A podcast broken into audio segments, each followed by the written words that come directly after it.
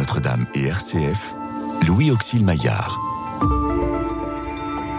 Restez avec nous car le soir approche et déjà le jour baisse.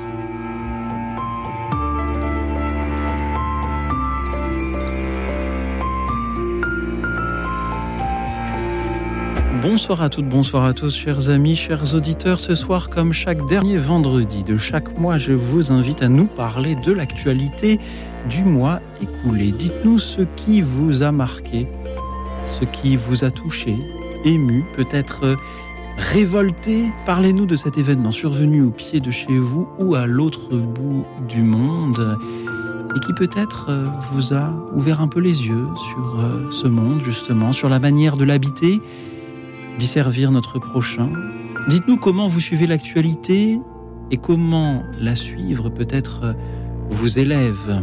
Merci pour vos appels, vos témoignages, vos méditations sur tout ce qui se passe autour de nous. Toujours au 01 56 56 44 00. Le 01 56 56 44 00. Merci aussi à ceux qui nous suivent et réagissent en direct sur la chaîne YouTube de Radio Notre-Dame. Et merci à nos invités ce soir, deux fines observatrices de l'actualité aussi. Louise Geffrier, bonsoir. Bonjour Louis Louise, vous êtes enseignante en histoire-géographie dans un lycée privé parisien, mais vous représentez aussi ce soir et surtout l'association Cato Voice, l'association qui fait parler les chrétiens dans les médias et qui les fait si bien parler d'ailleurs. Merci d'être venu jusqu'à nous ce soir. À vos côtés se trouve Sophie Lebrun, journaliste pour La Vie, rubrique religion. Bonsoir Sophie. Bonsoir. Merci d'être venue jusqu'ici euh, également ce soir. Alors nous avons peut-être euh, des auditeurs qui sont en train de se dire ah voilà encore une émission où on va parler euh, politique, actu. Est-ce que c'est important quand on est catholique de s'intéresser à ce qui se passe dans le monde, même ce qui nous semble le plus triste ou le plus rébarbatif? Sophie Lebrun. Bah, je crois qu'on a été envoyé pour annoncer une bonne nouvelle et en tant que journaliste, on essaye de partager cette bonne nouvelle à travers les nouvelles. Et donc, euh, c'est important quand on est catholique de, de, de s'intéresser à ces nouvelles, par exemple en lisant la vie? Par exemple, voir en s'abonnant. Voir en s'abonnant. C'est faire une bonne action. Louise Geffrier, est-ce que l'on peut euh, se, dire euh, catholique et, rester chez soi, éteindre sa télé, ne pas suivre du tout l'actualité? Bah, Je pense que c'est vrai que ça dépend des caractères. Je ne vais pas dire que c'est grave de ne pas, de pas regarder le monde. Euh.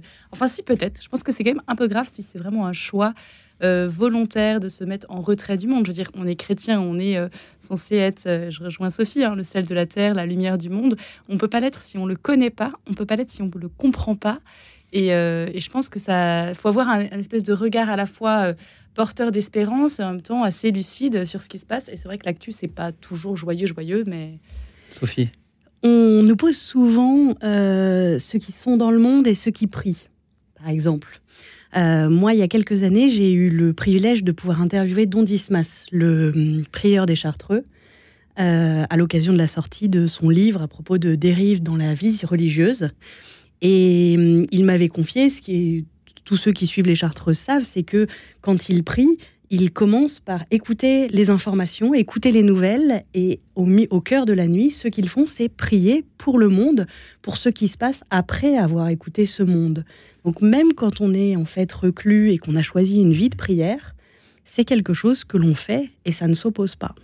Je peux partager le même témoignage connaissant une prieure euh, cistercienne qui est aussi incollable sur euh, l'actualité. Nos auditeurs peuvent donc l'être également et euh, en témoigner de ces actualités-là. Pouvez-vous nous dire un peu, Sophie Lebrun, comment va la vie? La vie va bien, la vie est belle. Dans ce numéro, en fait, qu'on vient de sortir, je le trouve particulièrement beau parce qu'on s'interroge sur l'Église de demain. Et euh, à l'occasion de la Pentecôte, euh, on essaye de, parcourir ce qui se passe, ce qui se dit dans l'Église, et euh, de regarder tout ça avec espérance et de se tourner vers l'avenir.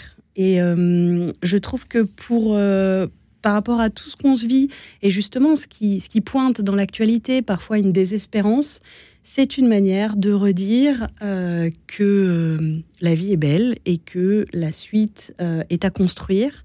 Et mettons-nous au travail. Merci pour euh, ce travail justement que vous accomplissez en apportant à, vos lecteurs euh, l'actualité euh, que vous tentez d'observer, d'étudier, de comprendre. merci aussi à l'association Cato Voice qui peut nous aider à la comprendre. Est-ce que vous pourriez la présenter en quelques mots pour ceux qui ne la connaîtraient pas? Oui, bien sûr. Alors Cato Voice, c'est au départ une association qui a été fondée en Angleterre et il y a des petites filiales comme en France depuis 2016. Il s'agit d'être des, des laïcs en fait, engagés, qui cherchent à être formés au niveau de la communication sur euh, l'actualité de l'Église être capable en fait d'en parler dans les médias. Et puis, euh, je pense que c'est aussi avoir un, regard justement euh, pour pouvoir rejoindre l'autre qui ne comprend pas l'Église, qui ne comprend pas la foi. Et donc, ça passe aussi par une méthode un petit peu pédagogique qui consiste, nous aussi, à rejoindre les autres. Donc, au départ, quand quand il y a par exemple des débats, on se dit mais en fait c'est quoi l'intention positive derrière d'une personne, par exemple qui envoie, euh, voilà au départ on a l'impression que ça va être de la haine ou des critiques, on va se dire oui mais en fait euh, euh, voilà cette personne qui va dire c'est horrible, vous êtes contre l'euthanasie et, en fait vous voulez juste que les gens souffrent, on va dire mais je, on va voir l'intention positive, mais oui nous ne voulons pas la souffrance, vous avez raison d'être contre la souffrance. Et puis dans un deuxième temps on va essayer de recadrer un petit peu les mauvais cadrages, qu'il y en a beaucoup hein, aujourd'hui, et puis dans un troisième temps de délivrer un message. Et c'est pas du lobbying, c'est vraiment chercher euh, la vérité. Et parfois la vérité, euh, on l'a vu avec toute l'actualité des abus, elle est, elle est pas simple, mmh. elle est dure, et il faut quand même la dire. Sophie Lebrun. J'ai eu la chance de pouvoir euh, participer à Cato Voice en étant formatrice quelques fois, et ça m'a beaucoup appris, je reconnais. Et dernièrement, ces, dernières années, j'ai sorti deux livres et je me suis retrouvée dans la place de la personne interviewée et c'était terrifiant. Euh, j'avais extrêmement peur de dire ce qu'il ne fallait pas, de pas savoir répondre. Et moi-même, j'ai demandé à l'un ou l'autre ami journaliste de me faire un peu une sorte de, coaching média pour euh, cadrer ma parole, pour savoir ce que je voulais dire, pour euh, inscrire mon message dans, dans une parole compréhensible. Euh, et, j'ai vraiment réalisé en fait que tous les gens que j'interviewe, c'est pas du tout simple pour eux. La parole médiatique en fait est quelque chose qui s'apprend. Ça vient pas naturellement. Il y a certains chez qui ça passe très bien et il y a d'autres personnes chez qui c'est il faut l'apprendre. J'aimerais bien parfois être invité dans ma propre émission pour, pour comprendre cela, pour comprendre ce que vivent mes invités chaque fois qu'ils euh, me font l'amitié de, de, venir. Vous parliez, Sophie, euh, de cette profession de, journaliste qui fait, fait, donc subir à ces victimes, ces interviewés euh, de, de toutes, ces, toutes ces angoisses. Comment est-ce que vous définiriez, vous, le métier de journaliste? Dans votre manière à vous de, le vivre, de travailler? Alors, ça, fait un petit peu euh, cliché, hein, j'en suis désolée, mais vraiment pour moi, c'est rencontrer des gens. C'est, euh, ça commence par là et ça finit par là. Euh, la base, c'est d'aller voir ce qui se passe. On arrive toujours avec des idées préconçues et des préjugés. Euh, moi, j'ai travaillé à un moment donné comme journaliste au Secours catholique et il y a un, humanitaire qui m'a dit Mais les préjugés, c'est fondamental. En fait, Sophie, il faut absolument en avoir parce que quand on est au Rwanda et qu'on est à la frontière et qu'on a ces trois gamins dans la voiture et qu'il y a un homme qui sort une Kalachnikov, mon préjugé, c'est qu'il va nous tirer dessus et j'ai bien fait de partir. Par contre, euh, les préjugés mauvais, c'est quand on les garde. C'est quand cet homme range sa Kalashnikov et sort une, un bouquet de fleurs et qu'on continue à partir en se disant qu'il va nous tirer mhm. dessus. C'est là où euh, le journalisme, pour moi, c'est partir avec ces idées qu'on a en tête, les confronter au terrain, les confronter aux personnes et revenir avec un mélange, avec un mix et transmettre la parole qu'on a reçue à travers le biais, c'est-à-dire nous, ne pas s'effacer, mais ne pas prendre toute la place. On a parfois le sentiment que les Français, et y compris euh, les catholiques, ont du mal à faire confiance dans les journalistes. Je comprends parce que c'est... Hum, aujourd'hui, il y a une saturation de l'information et on confond peut-être parfois beaucoup de choses. Euh, c'est important la parole de pair à pair, de personne à personne. Euh, c'est beaucoup ce qui se développe avec les réseaux sociaux. C'est une source de grande richesse. C'est aussi une source euh, de biais et une manière parfois d'oublier que, en fait, qu'on se disait au début, l'information, c'est un métier. Savoir faire le tri entre les informations, c'est très important. Au moment de la sortie de ChatGPT, euh, je crois que les journalistes étaient dans la liste de ces métiers qui vont disparaître. Et puis, euh, et puis ChatGPT a répondu à une personne qui lui demandait ce qui se passait je ne sais trop où, à peu près une dizaine de mensonges. Et il était évident que non, il faudra toujours des personnes pour aller à la rencontre, pour pour faire le tri dans les informations, pour dire quand on ne peut pas savoir lequel euh, a raison entre deux personnes, mais pour vérifier les deux paroles dont on parle, ou pour contredire quand quelqu'un dit ce qui peut être manifestement un mensonge. Pour expliquer la, complexité euh, du monde et la complexité qu'il y a à comprendre euh, le monde. Louise Geffrier, est-ce qu'on a confiance? Est-ce que vous avez confiance, vous, qui n'êtes pas journaliste? Est-ce que vous, leur faites confiance? Bah, Déjà, les médias, euh, c'est très large. Euh, je dirais que j'ai confiance dans les journalistes qui font bien leur travail. Après, évidemment, je rejoins la question l'information aujourd'hui. Euh, il y a une guerre dans l'information. et il faut rester vigilant. Et d'ailleurs, dans mon travail de prof d'histoire-géographie, ce que j'essaye de faire avec mes élèves, c'est de les éveiller à l'esprit critique. C'est-à-dire, par exemple, on va faire en éducation civique et morale des revues de presse. Je vais leur demander d'identifier les sources, je vais leur demander d'identifier les points de vue, les marqueurs de points de vue, faire la différence entre un article qui raconte des faits et une tribune qui raconte un point de vue, et ensuite savoir les citer. Tout ça est franchement très compliqué pour des lycéens. Et, euh, mon but après, c'est pas de leur dire bon bah il faut que vous pensiez ceci, vous pensiez cela, mais qu'ils soient capables de donner le panorama mmh. des idées sur un fait. Et franchement, c'est très difficile. Euh, parfois, je me dis ouais, j'ai pas du tout réussi euh, à faire ce, voilà, arriver à l'objectif. Et parfois, ça marche. Et euh, les élèves sont capables euh, ensuite d'avoir un début d'esprit critique. Vous êtes un peu une journaliste, mais sur le très long terme. Euh, non, non, je pense que j'essaye, de, j'essaye plutôt d'éduquer aux médias, en fait. D'ailleurs, ça fait partie. Hein, c'est, euh, ça s'appelle l'EMI, euh, ceux mhm. qui. c'est assez nouveau. Hein, c'est l'éducation aux médias et à l'information. Et ça, ça fait partie des boulots du prof. Mais en tant que professeur d'histoire-géographie, vous portez à la connaissance de vos élèves des, des, des, faits actuels ou anciens. Là aussi, vous devez peut-être trier une information. Bien sûr. Qui est utile. Donc, est-ce qu'il n'y a, pas une analogie à faire entre Oui, ces oui, oui. C'est vrai, surtout qu'aujourd'hui, en plus, vous parlez des réseaux sociaux, Sophie. Il y a beaucoup de choses qui circulent aussi sur les faits du passé, avec aussi un certain nombre de fake news ou fake mhm. arrangés. Oui, ce grand historien qui nous a parlé des pyramides. Ah, évidemment, mais ce genre de vidéos, les élèves les voient. Donc il faut s'informer, savoir qu'elles existent, être capable d'en discuter, de les mhm. Euh, et, je pense que par rapport justement à la confiance, en fait, quelle confiance on accorde et à qui, euh, ça, j'en parle aussi pas mal avec mes élèves de terminale, ou parfois quand, euh, voilà, on fait, je sais pas, une séance sur tel ou tel sujet, on peut parler de la, propagande russe ou ce genre de choses, ils disent, oui, mais pourquoi on vous, en fait, pourquoi ils me croiraient entre guillemets plus que d'autres? Donc il y, y, a un enjeu au départ. La première chose, c'est pas qu'une question entre guillemets de logique, d'intelligence, de rationalité. Parfois, la, tout est bien devant eux, les arguments, mais en fait, ils ont juste besoin de donner leur confiance ou au contraire de la retirer. Je pense notamment, euh, ils ont une méfie, beaucoup de mes élèves ont une méfiance instinctive et assez triste d'ailleurs envers, je sais pas, l'État. Par exemple, on dit, ah oui, mais vous êtes payé par l'État. Oui, ne vous inquiétez pas. oui, effectivement, mon salaire, je le reçois du rectorat euh, de Paris, mais euh, ma, ma, tête, elle est libre. Et vous, au quotidien, comment faites-vous pour vous informer et justement pour décider si vous faites confiance et si vous ne faites pas confiance en une information ou en, un informateur euh, alors moi déjà, j'essaie de, varier les points de vue. Hein. Euh, ça demande déjà un petit investissement financier qui consiste à s'abonner. Euh, bon, personnellement, je suis abonné au, Monde, à la Croix, à la Vie, à Courrier International. Vous faites un petit don à votre radio chrétienne préférée de temps en temps c'est pas vrai, je vais pas mentir à l'antenne, mais je vous soutiens de C'est juste pour le suggérer aux auditeurs, vous l'avez compris, c'est de la rhétorique. Et, euh, et voilà, et après, euh, et après, une fois que. Donc, après, effectivement, je peux aussi essayer de confronter les points de vue. Personnellement, par exemple, j'aime énormément Courrier International parce que je trouve que c'est des médias qui sont traduits de l'étranger. Parfois, je vais rechercher la source et, euh, et ça, ça, ça, permet d'avoir franchement pas mal de points de vue sur ce qui se passe. Et alors, donc, voilà, c'est ma confiance en fait. Quelle confiance j'accorde? Il y a des médias de référence auxquels je fais confiance en me disant voilà, le, le journaliste, là, il est fiable. Le journaliste de la vie, je lui fais confiance, c'est son travail. Euh, voilà. Il y en a d'autres euh, qui sont des semi-médias, des, des, médias euh, qui sont sur Internet. Il bah, faut, voilà, faut, faut, être, faut, être, capable de discerner mhm. ce, qui est, ce, qui est, juste. Sophie Lebrun.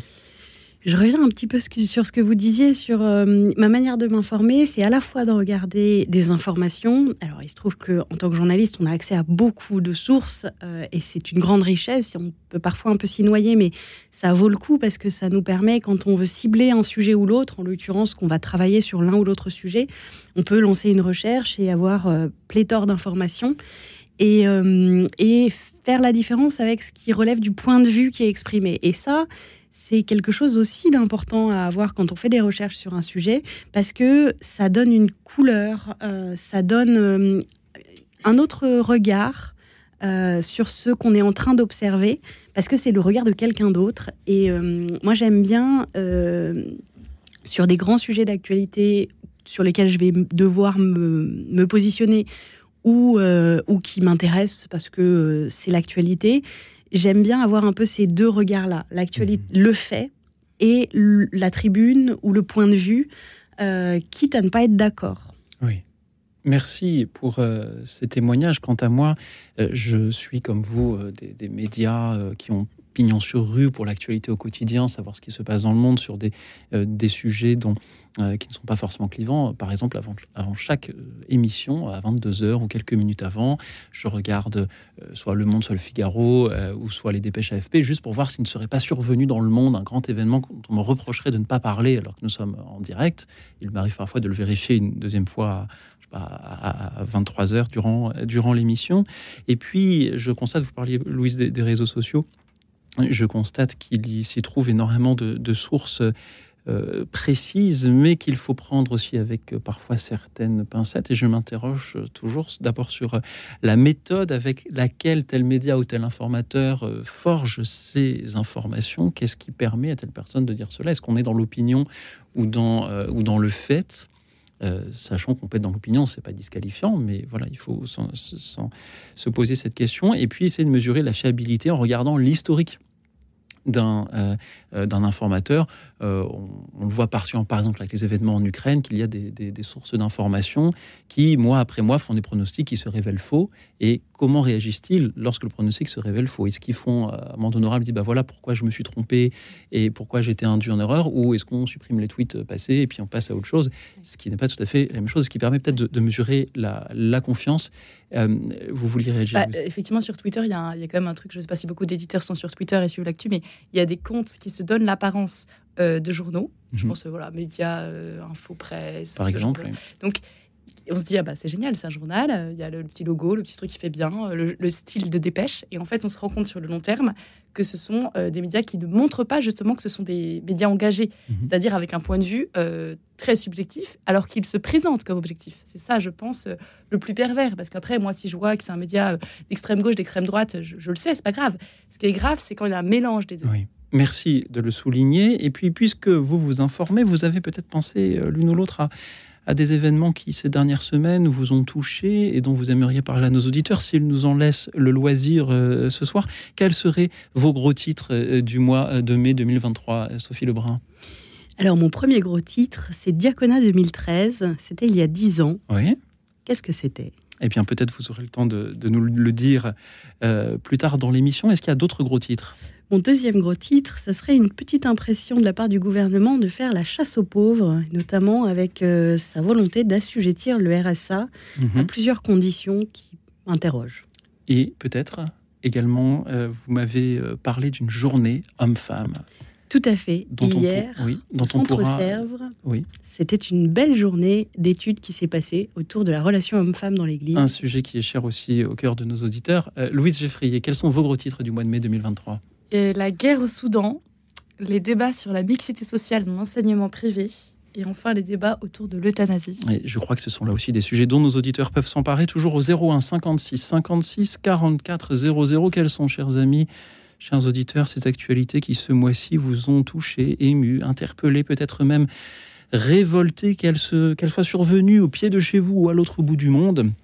Dites-nous ce pourquoi elles vous ont touché, dites-nous quelles réflexions elles vous ont inspiré sur le monde qui nous entoure et sur la manière euh, dont mieux surmonter les tourments de notre siècle et mieux servir notre prochain. Merci pour vos témoignages, vos méditations au 01 56 56 44 00 et comme pour euh, rappeler que parfois l'actualité n'est que le recommencement d'une histoire passée. Je vous propose d'écouter euh, ce trio américain de Piano Guys. Ils ont remis en musique à leur manière la sonate au clair de lune de Beethoven. On les écoute.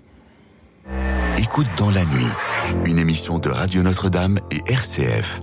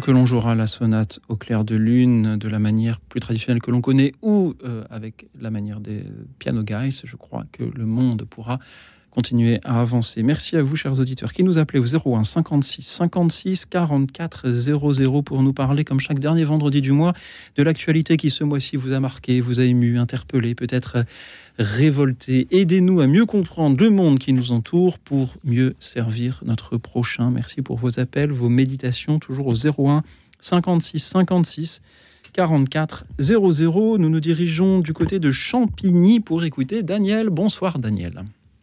Bonsoir Louis Auxil et bonsoir à vos invités. Bien sûr, il y aurait beaucoup de faits à citer, mais celui que j'ai sur le cœur, au sens fort, ce soir, c'est la mort, c'est le suicide de la petite fille, de la petite Lindsay. Euh, cette petite fille euh, harcelée, c'est malheureusement un fait d'une banalité euh, absolument terrible mais qui devrait nous jeter dans des révoltes incroyables. Parce que nous, en tant qu'adultes, si nous n'avons pas la capacité de combattre les causes de désespoir qui peuvent amener un enfant, un petit garçon, une petite fille, à mettre fin à leur jour, alors je ne sais pas ce que nous sommes. Et nous, en tant que chrétien, quelque part, dans la mort de ses enfants. C'est comme si on était témoin du, vous savez, après la naissance du Christ, le massacre des innocents.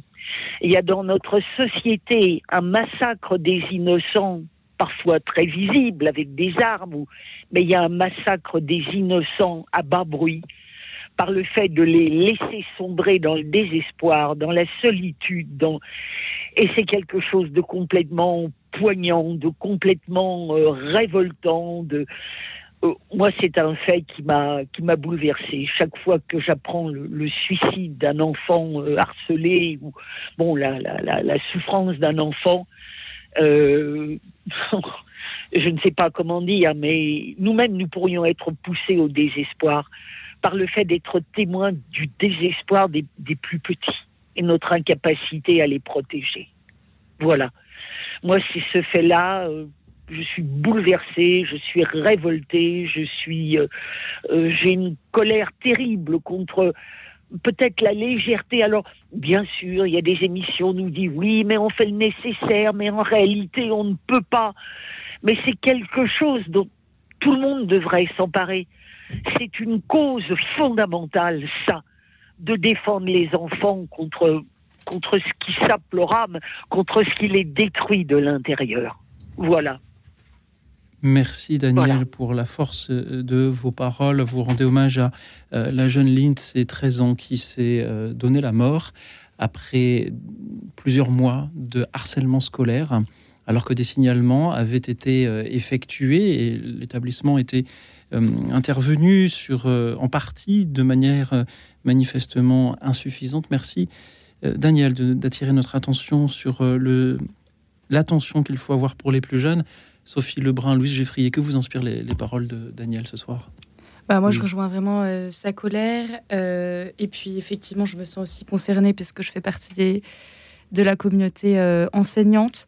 Euh, des faits de harcèlement, malheureusement, euh, franchement, je pense que chaque année, on connaît des cas et quand ça va jusqu'au suicide, euh, on ne peut que culpabiliser, je pense. je rejoins aussi la, question de l'impuissance, parce qu'en fait, ça se joue aussi sur les réseaux sociaux. Comment on fait pour que des élèves ne, ne communiquent pas sur les réseaux sociaux On ne peut pas. Euh, donc ça demande énormément de, sensibilisation en amont. Et je, rejoins ce que vous dites, Daniel, hein, il faut qu'on arrive à trouver des solutions. On ne peut pas laisser les adolescents dans ces, dans ces détresses-là. Il faut qu'on arrive à déployer des nouvelles solutions pour les protéger. C'est euh, des fois on en perd nos mots face à ce genre d'actualité.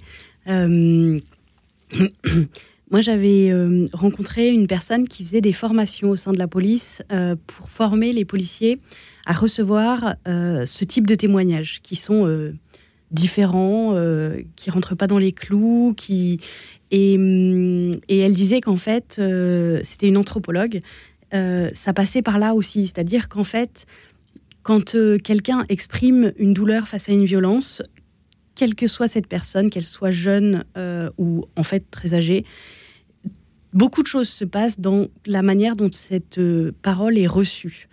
Et euh, il y a eu beaucoup euh, ces derniers temps d'appels euh, à libérer la parole, à, on dit aux enfants parlez, dites, mais, mais si c'est pas suivi de fait derrière, en fait c'est deux fois douloureux, c'est une double trahison. Oui, oui, oui. Merci encore, oui. Daniel. Et, je rajouterais, je rajouterais juste un, mot, juste un mot. Vous savez, dans une dernière intervention, euh, j'avais parlé d'un livre, d'un livre qu'un homme avait écrit à propos de son chien. Mais je me souviens que quand j'avais parlé de ce livre, j'avais dit que parfois pour des adolescents très seuls et désespérés, enfin, parfois les pauvres petits n'ont plus que ça comme recours ou comme, comme point d'arrimage, euh, parce que on peut en connaître autour de soi des enfants qu'on sent à la dérive, pour lesquels on a très peur, et il faut les mettre au chaud euh, dans la tendresse et dans l'amour. C'est pas possible de les laisser euh, crever comme ça. C'est abominable. C'est abominable. Ouais, et ça nécessite aussi des, moyens. Hein. Je pense notamment à la question du déploiement des psychologues scolaires. Euh, on manque de psychologues scolaires, ça manque de, moyens. Or, euh, on parlait de la réception de la parole. il faut qu'il y ait des espaces de réception de la parole. Il faut, bien sûr, ça peut être des enseignants, mais il faut aussi des professionnels. Ce qui m'interpelle, c'est que l'établissement était déjà intervenu pour tenter de mettre fin à cette situation, sans donc euh, y parvenir. Euh, cela nous rappelle que euh, c'est un sujet extrêmement complexe et d'autant plus que les adultes ne se rendent pas forcément compte de ce que vivent ces enfants. Il faut encore que ces enfants puissent se confier dans une situation dans laquelle ils ont envie de prendre la parole. Et, Absolument. Et, donc il y a toujours, il y aura toujours ce doute comment va mon fils, comment va ma fille, et comment vont les élèves qui me sont confiés dans ma classe. Et il y aura toujours euh, ce doute, et donc on doit toujours être interpellé par la nécessité de d'être prêt à les écouter, de les mettre toujours dans des situations où ils pourront parler s'ils en ont besoin. Je voudrais juste encore rajouter un mot, d'autant plus que la manière dont des êtres jeunes communiquent leur douleur ou leur angoisse. Parfois, ils ne rendent pas ça visible. Ça pèse sur eux, ça. Et parfois, l'adulte peut ne pas pas se rendre compte de ça, sous-estimer cette dimension-là, les chagrins très profonds de l'enfance ou de la, Je suis également choquée euh, que parfois des, je pense à des, petites filles parce que pour moi, on dit trop. Euh, quand j'entends dire par exemple qu'une enfant de 10 ou 11 ans est une jeune fille, non, c'est pas une jeune fille, c'est une petite fille. C'est encore, sont encore des enfants, et on peut sous-estimer terriblement la douleur des enfants, passer à côté, et, c'est absolument terrible. C'est comme si c'était l'échec de toute une société. Voilà. Et courage à, à vos aux intervenantes de ce soir mhm. qui, travaille dans ce domaine, surtout la dame qui est enseignante. On a vraiment du pain sur la planche avec ces questions si douloureuses. Sophie Lebrun connaît aussi le sujet car euh, vos publications euh, évoquent notamment les abus sexuels dans l'Église, Sophie Lebrun. Et si on se parlait chez Mediapol ou Omerta chez euh, Talandier également. Daniel, merci d'avoir été avec nous. Bonne soirée à vous tous. Bonne soirée Daniel. Louise Geffrier, vous nous disiez que on ne peut pas empêcher ces jeunes d'être sur les réseaux sociaux il fut un temps où euh, ces jeunes n'avaient pas de téléphone, n'avaient pas d'écran. Moi, je suis. Et aujourd'hui, il faut, être pragmatique. Je suis, franchement, je suis effrayée de plus en plus. Je veux pas apparaître pour une grosse réac. Je suis pas si vieille que ça. moi aussi, je suis sur les, sur les smartphones et compagnie. Et je suis sur les réseaux. Mais voilà, là, j'ai demandé à mes élèves en, en rentrant des vacances de Pâques combien de temps ils restaient euh, sur les réseaux. Aujourd'hui, on n'a pas besoin d'avoir une application, je vous, le dis, hein, si vous voulez voir vous-même. Vous êtes dans les paramètres, que vous soyez sur Android ou iPhone. Il y a un paramètre, il écrit temps d'écran, et vous allez voir combien de temps vous passez sur telle, telle, telle, telle application. Euh, les élèves passaient entre 6 et 8 heures par jour pendant les vacances. Donc 6 à 8 heures par jour. J'enseigne certes dans un lycée privé, mais avec des élèves qui, qui viennent souvent de quartiers populaires au nord de Paris. Ce ne sont pas des élèves qui partent souvent en vacances. Euh, donc, euh, c'est des élèves qui sont laissés à eux-mêmes. Je suis terrifiée. On arrive aux vacances euh, scolaires très bientôt. Ils vont passer deux mois, deux mois et demi sur les écrans.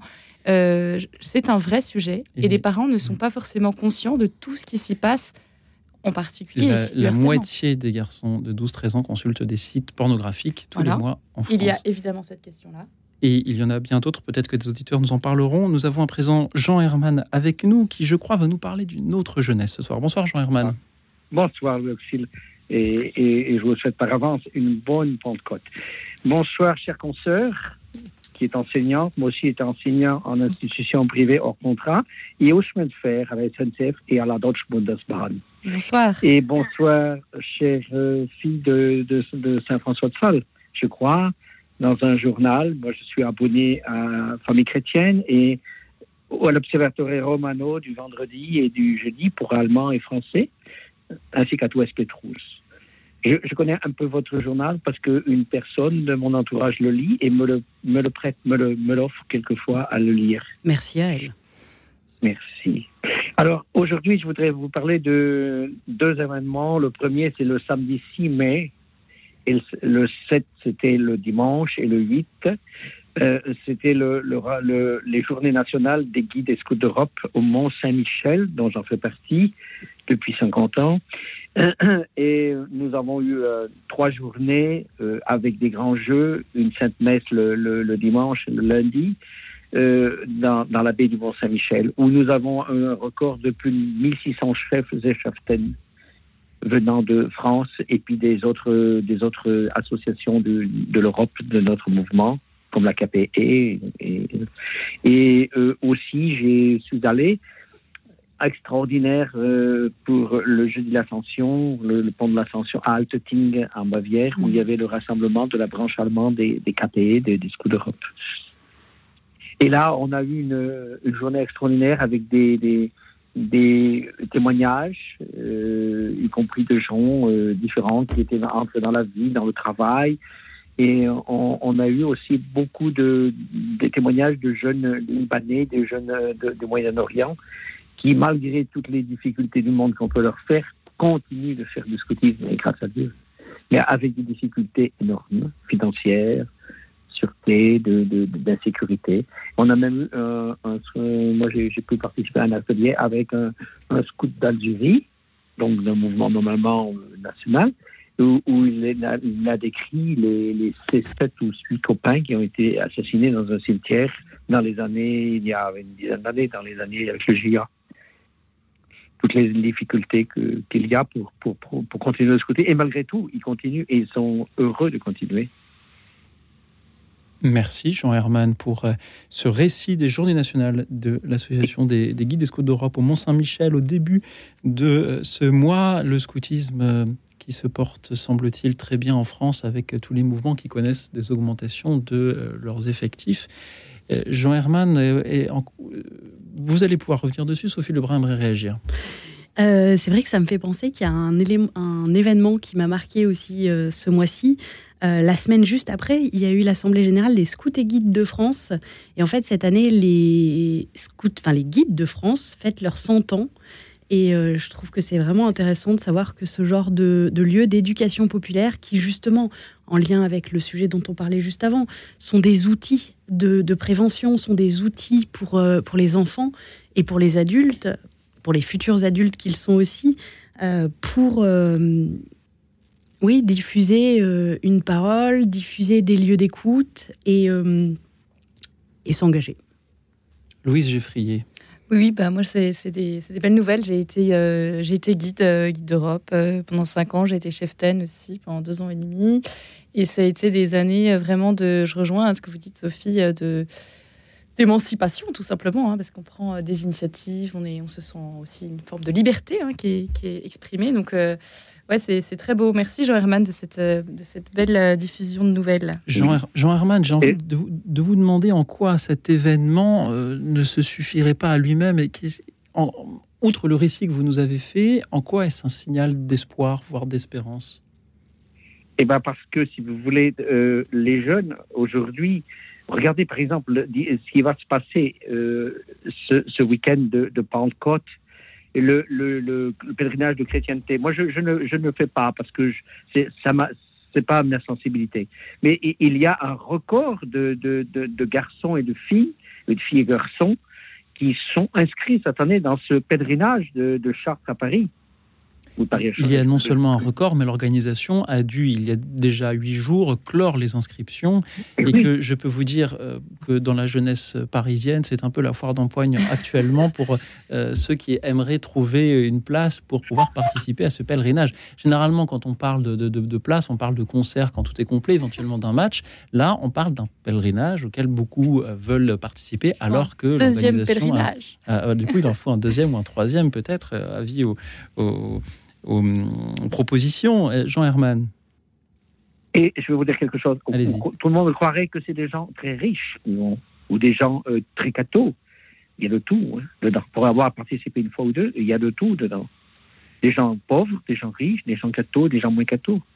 Et ça attire beaucoup. Je peux vous assurer qu'ils ne s'en tirent pas euh, pour rien. Hein. Ils, ont un, un, gros bénéfice spirituel. Oui, je pense qu'on a aussi besoin de lieux euh, bah, pour se ressourcer spirituellement, ce qui est le cas lors d'un pèlerinage.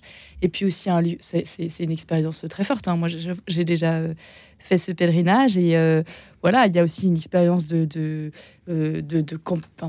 bivouac, d'être dans les champs à, à, marcher vers une cathédrale. C'est assez exaltant. Donc, il y a une double dimension. Je pense que c'est à la fois séduisant sur le plan esthétique et puis un vrai ressourcement amical et spirituel. C'est quelque chose, moi, que j'ai pu vivre euh, au pèlerinage des Gitans au Sainte-Marie de la Mer, qui a lieu à peu près au même moment, en fait, euh, en ce moment d'ailleurs, je crois, euh, où effectivement, dans les, mm, on a besoin de temps où on se retrouve avec d'autres qui croient pour se rappeler la beauté de la, de la foi. Et que ces autres soient comme nous ou différents, ça, ça nous porte et ça nous apporte. Merci, Sophie Lebrun. Moi, c'est pas ma. Oui, Jean Herman. Allô? Oui, c'est pas ma sensibilité, ce, genre de pèlerinage. J'ai fait les Saintes-Marie aussi. Je suis allé euh, et c'était, c'était très, très beau à voir. Mais moi, je suis plus pèlerinage à la Salette où, tout repose sur la solitude le soir, sur le, le, le, la procession avec les flambeaux qui forment le M, où on se retrouve dans la prairie mhm. à, 1600 mètres d'altitude, 1800, presque 1700, où il fait froid, mais on est bien, on est chaud de, de, prier. C'est plus ma sensibilité des pèlerinages comme ça que ces grands pèlerinages, euh, mais ça c'est personnel. La grenobloise que je suis voit très bien ce que vous voulez dire. Et j'ai mon cousin qui est, qui, est, qui est chartreux à la Grande Chartreuse et mon frère qui est chartreux à Marinaro, la Merci Jean-Hermann. Et ils connaissent tout ça. Jean-Hermann, je vous remercie car euh, nous avons eu avec votre témoignage ce soir le récit de bonnes nouvelles qui euh, nous réjouissent. Bien sûr, vous nous avez parlé de ces journées nationales des guides et scouts d'Europe et de ce pèlerinage de Chartres qui euh, elle se tient comme chaque année pour le week-end de la Pentecôte. Merci d'en avoir témoigné. Merci, bon courage à tous ceux qui vont marcher ce week-end, que ce soit sur les routes de Chartres ou d'ailleurs. Merci aussi à ceux qui nous appellent toujours au 01 56 56 44 00. Chers amis, quelle actualité ce mois-ci vous a marqué, vous a touché, ému, peut-être même révolté? Aidez-nous à voir ce qu'il y a de beau peut-être aussi dans le monde qui nous entoure et dans tout ce qui survient, à mieux comprendre ce monde pour mieux servir notre prochain. Merci pour vos témoignages, vos méditations, pour vos, reportages ce soir presque, oserais-je dire, toujours donc au 01 56 56 44 00. Et tenez, nous venons de parler des chemins qui mènent à Chartres. Écoutons le récit d'autres chemins par Pilou. À tout de suite. Écoute dans la nuit, une émission de Radio Notre-Dame et RCF.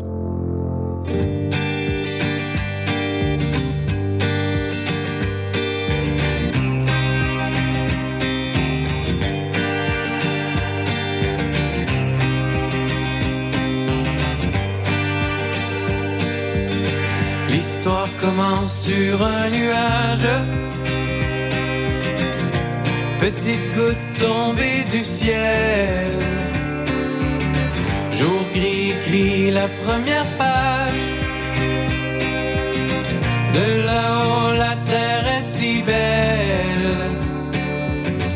Elle troque sa flaque contre un ruisseau. Petit lac deviendra fleuve mènent à Rome, forcément nos chemins se croisent. Sous les ponts, le temps s'écoule et nous mène à la mer.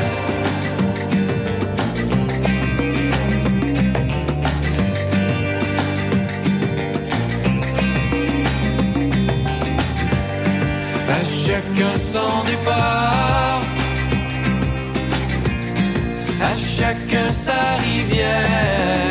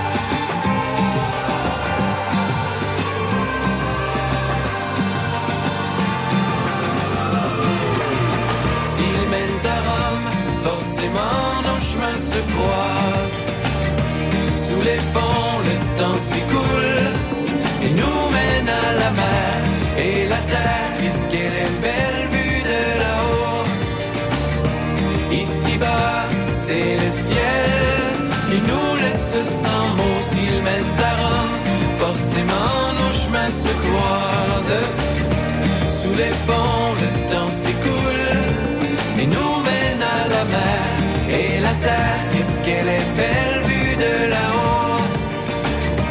Ici-bas, c'est le ciel qui nous laisse sans. S'ils mènent à Rome, forcément nos chemins se croisent.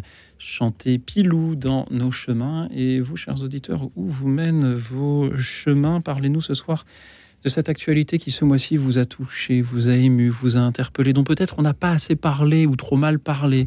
Euh, D'après vous, dites-le nous en nous appelant au 01 56 56 44 00. Dites-nous ce soir comment vous traversez les tourments du siècle, les tourments de l'année, du mois de mai. Quel devrait être, d'après vous, le regard et l'action du chrétien sur ces événements? 01 56 56 44 00. Il y a un peu de place au standard, alors surtout, euh, n'hésitez pas, euh, chers amis. Merci à vous, merci à ceux qui ont déjà témoigné, témoigné à ceux qui nous suivent en direct sur euh, la chaîne YouTube de Radio Notre-Dame. Merci à nos invités, toujours Louise Geffrier, enseignante en histoire-géographie et représentant aussi ce soir l'association Cato Voice et Sophie Lebrun, journaliste à La Vie. Sophie, euh, il y, a dans, il y avait dans vos gros titres de tout à l'heure quelque chose qui m'a intrigué, les 10 ans de Diaconia 2013. Qu'est-ce que c'est Diaconia 2013 Je suis choquée que vous ne sachiez pas. Mais moi, je ne sais Et rien. j'espère qu'il y aura beaucoup d'auditeurs pour appeler et raconter leur Diaconia 2013. Il y a dix ans, 12 000 personnes se retrouvaient à Lourdes avec un mot d'ordre. Laisser la place qui leur revient aux pauvres au premier rang de l'Église. Elle est à eux. Et c'est ce qui s'est passé pendant trois jours à Lourdes. Ils ont pris cette place, ceux qui étaient sont partis de cette place pour leur laisser. Et ça a été un moment extraordinaire. C'était à ce moment-là, moi, je travaillais euh, au Secours catholique en tant que journaliste et j'ai eu le bonheur de couvrir toute la préparation et tout ce, ce beau moment euh, qui était presque prophétique. Et euh, c'était les 9 et 10 mai 2013. Et à la vie, on s'est posé la question qu'est-ce que c'est devenu? C'était censé, euh, ça avait vraiment touché tous les diocèses, euh, tous avaient envoyé une délégation. C'était des délégations avec pas seulement euh, les habitués des associations caritatives catholiques, c'était aussi les, ceux qui étaient accompagnés, ceux qui avaient des, groupes qu'on appelait Place et Paroles des pauvres se sont créés un petit peu partout. Des groupes de partage biblique avec des personnes en précarité ou en fragilité se sont montés un peu partout. Et je me suis demandé ce que c'était devenu. Et la bonne nouvelle, c'est que euh, non seulement ça continue, euh, ça fait peu de bruit, mais ça grandit, ça grandit. Le réseau Saint-Laurent qui euh, chapeautait, en tout cas qui aide tous ces groupes à vivre tout au long de l'année, à se rassembler, à se visiter, à être plus forts ensemble, est parti d'une dizaine de groupes. Et là, on a plus de 150. euh, et ils vont fêter cet été à Lourdes euh, dans un pèlerinage euh, très joyeux, qui s'annonce très joyeux, du 6 au 11 août, ces, ces, fameux 10 ans. et en, enquêtant sur la suite qui a été donnée, j'ai trouvé qu'il y avait plein de, de, petits fils qui ont été tirés à droite, à gauche, dans les diocèses, dans les associations, autour de cette idée. Ben, on va arrêter de parler pour les autres et on va leur donner la parole et on va l'écouter mhm. telle qu'elle. Il y a des théologiens qui sont dans ces groupes et qui enregistrent ce qui se passe et qui ne font pas des comptes rendus où ils changent, où ils lissent les propos, mais ils les prennent telles quelles et ils travaillent dessus comme une parole d'évangile d'aujourd'hui. Il y a des diocèses dans lesquels euh, des évêques ont demandé à ce que dans leur conseil permanent, il y ait une personne en précarité ou une personne issue de la grande pauvreté. Il y a des pendant les, assemblées à Lourdes, il y a au Conseil national euh, de la solidarité de la conférence des évêques. Euh, à chaque fois qu'il y a un grand temps de l'Église, depuis quelque temps, il se pose la question comment est-ce qu'on peut faire émerger la parole des plus pauvres ou des plus, des plus faibles? Et euh, ça a été le cas autour du synode sur la synodalité, ça a été le cas autour de l'Audate aussi, avec la clameur des pauvres. Et en fait, euh, en novembre 2021, c'est passé un petit peu inaperçu, mais il s'est passé quelque chose de très très fort pendant l'Assemblée plénière des évêques. Ils avaient prévu cette journée avec des groupes de partage, euh, des groupes placés Parole des pauvres, qui avaient travaillé sur ce que ça veut dire pour eux, la clameur de la terre, la clameur des pauvres, qui est donc une citation de l'Audate aussi du pape François. Et euh, en fait, tous les participants de cette journée ont dit euh, les évêques sont arrivés abattus, euh, désespérés. Ils venaient de recevoir le rapport Sauvé, ils n'en pouvaient plus. Et euh, ce sont les pauvres qui leur ont redonné l'espérance, qui leur ont redonné la vigueur. Et pour beaucoup qui suivent ces groupes, une brèche a été ouverte, en fait, dans, le, cœur des évêques, dans leur façon de regarder le monde à ce moment-là et qui pourrait être à l'origine de, des, mots très forts qu'ils ont eus ensuite, de, du chemin parcouru à ce moment-là. Et c'est vrai que certains, euh, certains qui sont proches de ces groupes, euh, qui ont parfois fondé des associations pour les soutenir, pour euh, mettre en lien des personnes valides et des personnes en situation d'invalidité, pour justement qu'il y, ait un partage qui se vive, euh, l'un ou l'autre a pu me dire, euh, on peut pas s'empêcher de se dire que peut-être en mars 2023, s'il y avait eu une journée comme ça, peut-être que ça se serait pas passé comme ça. La clameur populaire qui ouvre euh, le regard et qui redonne de l'espérance. Ça me rappelle une certaine émission de radio le soir. Louise Geffrier, que vous inspire les paroles de Sophie? Je trouve ça très impressionnant. Alors, je connaissais pas Diacona. Moi, j'ai vécu Fratello et ça n'a pas de rapport. C'est venu après, en fait. C'est venu après. Mm. J'ai été à Rome, euh, Fratello 2016. J'ai vécu aussi Fratello 2019 à Lourdes. Et ça, ça, se rapproche très dans ce que, voilà, ce que vous racontez. J'ai aussi été très touchée. Moi, ça m'a profondément euh, bouleversée. Et notamment, je me rappelle, on s'est lavé les pieds les uns les autres, euh, tous ensemble.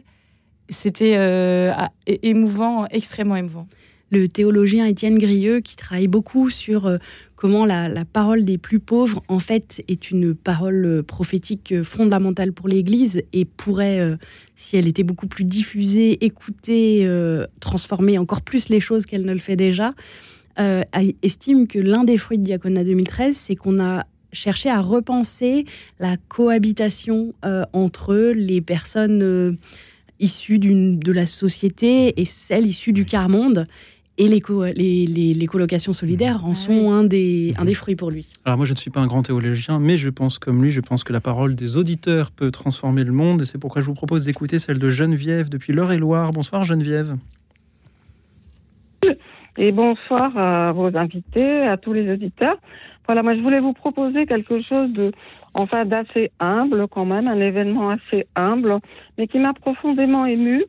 Et j'espère que les personnes qui m'écouteront euh, comprendront et qu'il faut être sensible au sort des animaux actuellement euh, dans le monde et en France. Voilà. Donc euh, j'ai vu des petites vidéos. Alors j'ai pas vu ça dans les mainstream ou euh, voilà, c'est pas quelque chose qui, un événement qui s'est passé au niveau mondial. Et puis, je voulais aussi vous proposer quelque chose d'un petit peu plus gai que que, que ce que l'on voit dans les médias. Alors moi aussi, hein, je, je me documente, je suis au courant de tout ce qui se passe dans le monde, mais mais c'est très triste la plupart du temps et je voulais vous donner une petite euh, plutôt une petite touche un peu plus fraîche Mhm. ce soir et pleine d'espérance. voilà. Donc euh, voilà, moi j'ai vu ça dans dans quelques petits journaux locaux et je partage ma vie entre Paris et l'Eure-et-Loire et j'ai vu que récemment, en Eure-et-Loire, pas très loin de Chartres, justement, on a beaucoup parlé de Chartres jusqu'à présent, par hasard, ça se trouve à Chartres, c'est un zoo qui accueille des animaux qui sont qui proviennent de, de cirques ou de laboratoires, donc qui ont été vraiment très maltraités. Et là, il y a une opération qui s'est produite. Il y en avait déjà une l'année dernière, mais là, je crois que c'était début mai. 51 ânes ont été recueillis par ce zoo qui, euh, ces ânes étaient en fait en Israël, ils étaient maltraités, ils étaient vraiment euh, utilisés pour porter de lourdes charges, on leur coupait les oreilles, certains étaient blessés. Il y a une vétérinaire en Israël qui s'est émue de cette situation et qui a réussi à trouver un, un point de refuge pour ces ânes, hein, pas très loin de Chartres, dans, dans, dans un, un- zoo. Et euh, ces animaux, donc 51 euh, ânes, sont partis en avion jusqu'à Liège, en Belgique, et ensuite sont arrivés en camion près de Chartres. Ils sont tous été accueillis avec un public présent et en fait, ils ont été proposés à l'adoption et il y a eu beaucoup, beaucoup de gens qui se sont euh, présentés pour les accueillir. Il fallait qu'ils soient recueillis au minimum euh, par deux pour qu'ils ne soient pas seuls, enfin dans des bonnes conditions. Et j'ai trouvé ça merveilleux. Ce sont des petites vidéos que l'on peut voir sur YouTube. Et je trouve que c'est plein d'espérance pour les animaux en souffrance, car les animaux sont aussi des créatures de Dieu. Merci Geneviève. Louise Geffrier. Alors moi, je trouve ça très doux que vous parliez des ânes et ça me fait penser peut-être à un poème que vous connaissez ou pas, parce que j'ai découvert il n'y a pas très longtemps de Francis Jam qui s'appelle Prière pour aller au paradis avec les ânes. C'est un poème merveilleux, je peux pas le lire en entier là, Alors, mais je- je- ouais. vous le connaissez? Non, je ne le connais pas, mais je connais le poète. Mais je ne Eh ben, allez voir, je, je vous lis juste Je un, m'empresserai, oui. un tout petit extrait. Quand il va au paradis, il dirait Je leur dirai, venez, douze amis du ciel bleu, pauvres bêtes chéries qui, d'un brusque mouvement d'oreille, chassez les mouches plates, les coups et les abeilles, que je vous appara- apparaisse au milieu de ces bêtes que j'aime tant, parce qu'elles baissent la tête doucement et s'arrêtent en joignant leurs petits pieds d'une façon bien douce et qui vous fait pitié.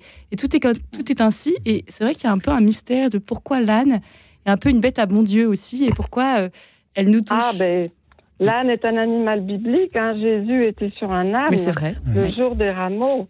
Mhm. Et Jésus, c'est le prince de la paix. On ne le voit pas arriver sur un cheval, enfin, j'imagine. Je pense, l'âne, il est aussi dans la crèche. Donc, c'est quand même un, animal assez symbolique. Geneviève, merci. Sophie Lebrun.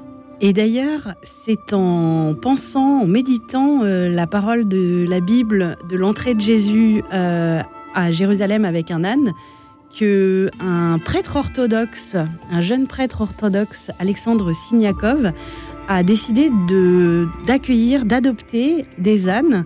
Euh, et en fait, il en a tiré un livre dans lequel il, il témoigne de la relation qu'il a nouée avec euh, ces ânes, de comment ils l'ont aidé dans sa vie de foi. Et il dit notamment cela, l'abri de mes ânesses est devenu pour moi un lieu de prière non moins sacré que les églises.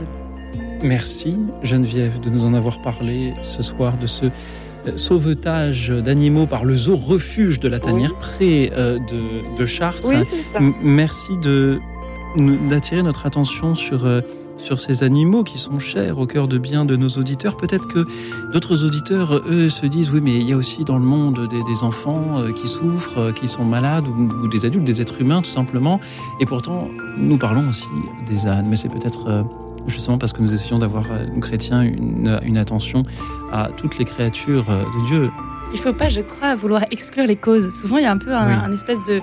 On dit what aboutisme euh, sur les réseaux, mais c'est pas parce qu'une cause existe que les autres se, di- se disparaissent. Et voilà, c'est pas parce que nous venons de parler de celle-ci que, chers auditeurs, vous ne pouvez pas parler de la vôtre. Toujours au 01 56 56 44 00. Dites-nous quelle est l'actualité qui, ce mois-ci ou un peu avant, vous a touché, vous a ému, interpellé, peut-être révolté, cette actualité dont on n'a pas assez parlé. D'après vous, soyez-en le reporter, la journaliste, toujours au 01 56 56 44 00. À tout de suite.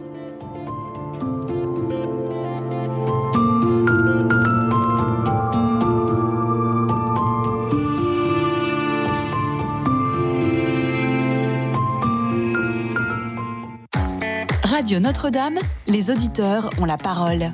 Chez Radio Notre-Dame, j'écoute, grâce à l'application, principalement le journal de Radio Vatican, les commentaires d'évangile et le grand témoin, parce que cette pluralité d'émissions, c'est ce qui nourrit ma foi au quotidien. Pour soutenir Radio Notre-Dame, envoyez vos dons au 6 boulevard Edgar Quinet, Paris 14e ou rendez-vous sur www.radionotre-dame.com. Merci.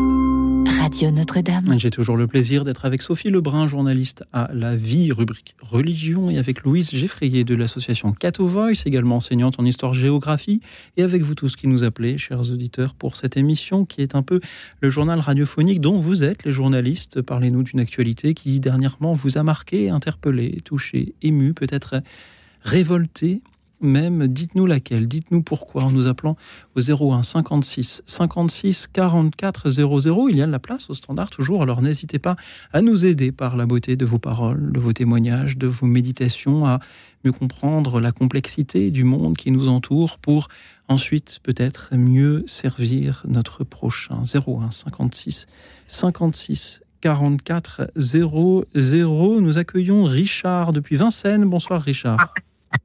Bonsoir euh, les invités et bonsoir, bonsoir les auditeurs. Bonsoir. Oui, donc euh, je ne pouvais pas euh, ne pas parler du Festival de Cannes, euh, puisque c'est un fait d'actualité, je dirais, qu'on parle, enfin, assez actuel. Je ne sais pas si on peut dire ça comme ça.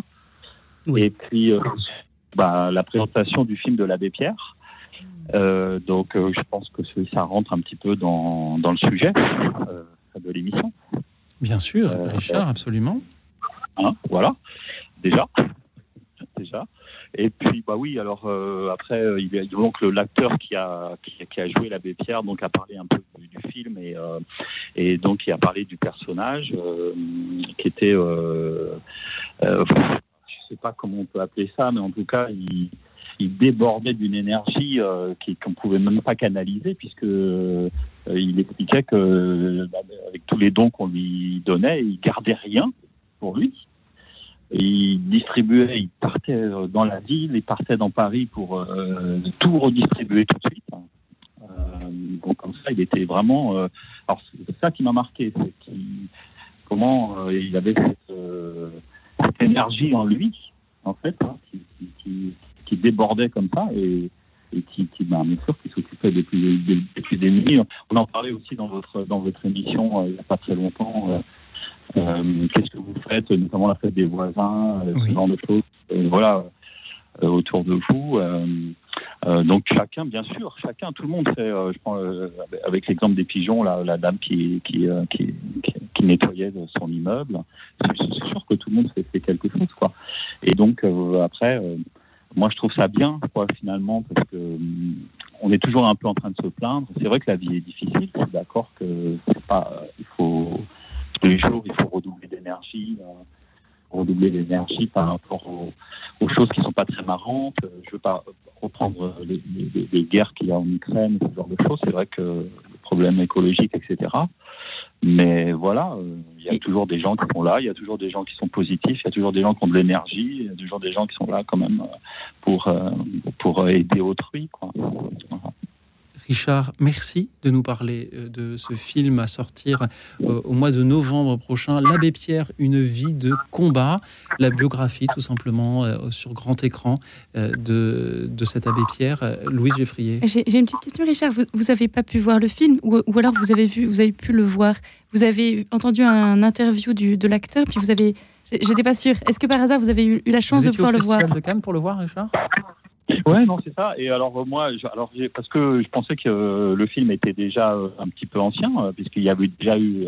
enfin, personnellement, j'avais déjà été comment attiré par une, un film qui, qui, était sorti, je pense, il y a, il y a quelques années. Et, et, donc non. alors pour répondre à votre question, je l'ai pas vu, puisqu'il est comme comme Lou, Lou le, le, souligne, il sera en novembre. ok.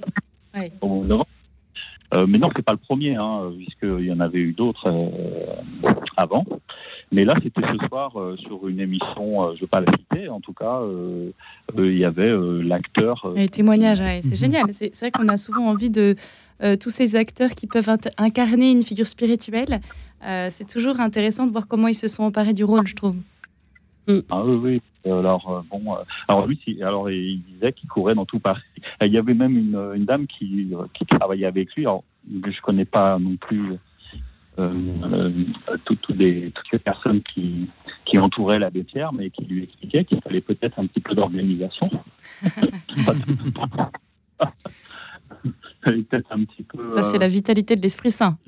Richard, merci beaucoup d'annoncer à cette antenne la sortie à venir de, de ce film. Hein, je le redis, euh, L'Abbé Pierre, une vie de combat. Sophie Lebrun. Et pour ceux qui ne peuvent pas aller le voir euh, parce qu'ils ne sont pas journalistes euh, cinéphiles, il y a une exposition inédite au musée Citéco sur l'Abbé Pierre. Euh, autour de faire la guerre à la misère, justement, encore.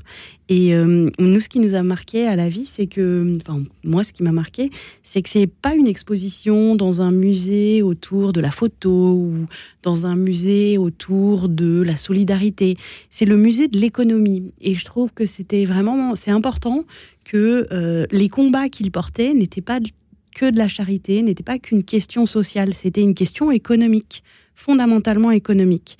Et qu'aujourd'hui, on n'oublie pas euh, la force de ce témoignage sur l'économie, de cet engagement sur. Euh, c'est aussi une histoire d'argent, c'est pas qu'une histoire de gentillesse. Euh, et c'est d'argent dont manquent ces personnes, et c'est de, de, soutien physique. et ça, je trouve que c'est vraiment bien qu'aujourd'hui, on n'oublie pas cette partie-là et je pense que le film montrera aussi la force de ces combats euh, contre la misère. C'est à Paris l'exposition? Tout à fait.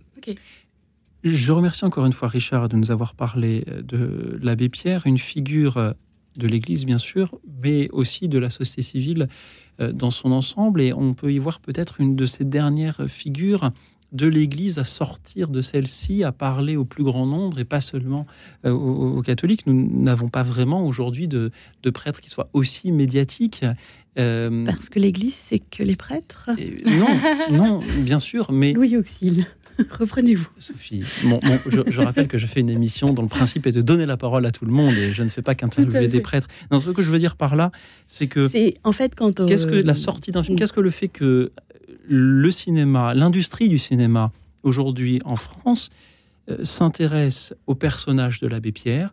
Qu'est-ce que cela nous dit sur la place de l'Église dans la société et sur l'évolution de cette place? On s'est beaucoup posé la question euh, au fil des années à la vie, mais qui a pris la place de l'abbé Pierre aujourd'hui? Est-ce euh, est-ce qu'il y a des figures comme lui? Est-ce qu'on pourrait dire que c'est le même profil?